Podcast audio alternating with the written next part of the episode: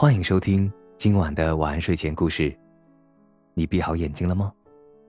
今晚的故事是《鲸鱼背上的城市》。在一颗被海洋覆盖的蓝色星球上，每座城市都是被一头巨大的鲸鱼拖在背上，四处遨游。其中一座城市中住着一个孤单的男孩。当拖着这座城市的灰色鲸鱼与另一头蓝色鲸鱼相遇时，男孩与对面城市一个同样孤单的女孩四目相对，两人一见钟情。可是两头鲸鱼很快擦身而过，灰鲸朝南，蓝鲸朝北，彼此前进的方向完全相反。男孩悲伤地看着女孩离自己越来越远，该怎么办才好呢？男孩努力从城市的一头跑向另一头，从鲸鱼的尾巴跑到鲸鱼的额头。巨大的鲸鱼额头就像一道悬崖。男孩站在悬崖边上，朝下望去，看见了鲸鱼黑色的眼睛以及眼睛后方那个凹陷的山洞，那是灰鲸的耳朵。男孩大声呼喊，请求灰鲸掉头向北游，去找到之前那条蓝鲸。灰鲸很为难。每条鲸鱼都有固定的航线，从北游到南。气温上升，城市的季节会从冬天转为春天，然后变为夏天。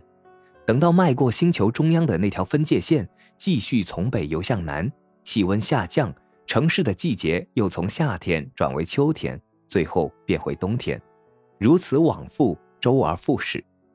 眼下灰鲸正要从冬天游向夏天的路上。季节是温暖的春天，要是此刻掉头往北，那就到达不了夏天，春天就直接变成了秋天，然后又得返回冬天了。这事儿得召集全城的人一起举手表决。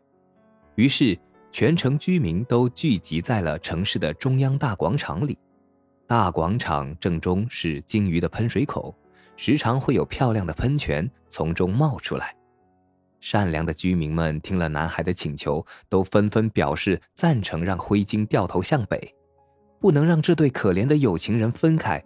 他们举起双手，大声呼喊：“为了让有情人终成眷属，我们愿意放弃这个夏天。”但是有智者提醒道：“如果我们放弃了这个夏天，也就同时放弃了这一年的冰镇西瓜、芒果刨冰和酸梅子汤了。”民众们动摇了。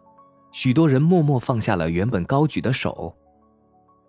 这没有什么好担心的，男孩跳到广场的最高处，机智的反驳道：“用夏天换冬天，我们就能够更快的吃到酒酿汤圆、奶黄月饼和红豆年糕了。”民众们立刻又欢呼起来，放下的手又齐刷刷的重新举起来。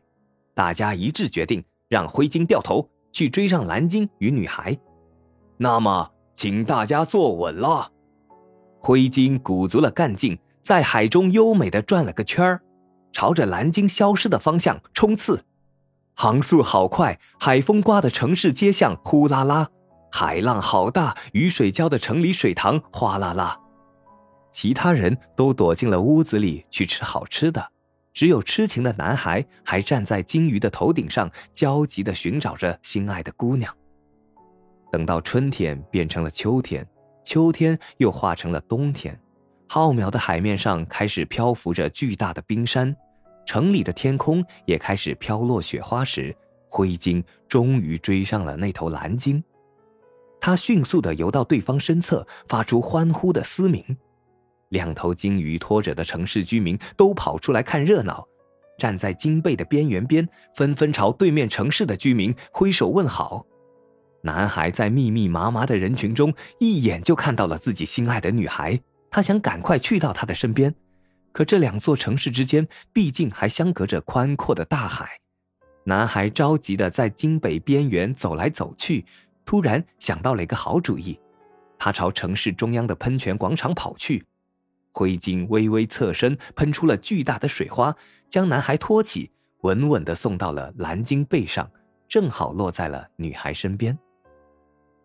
嗨，男孩激动的看着女孩，明明有好多话想说，可话到嘴边却又只剩简单的一句：“我找了你好久。”嗯。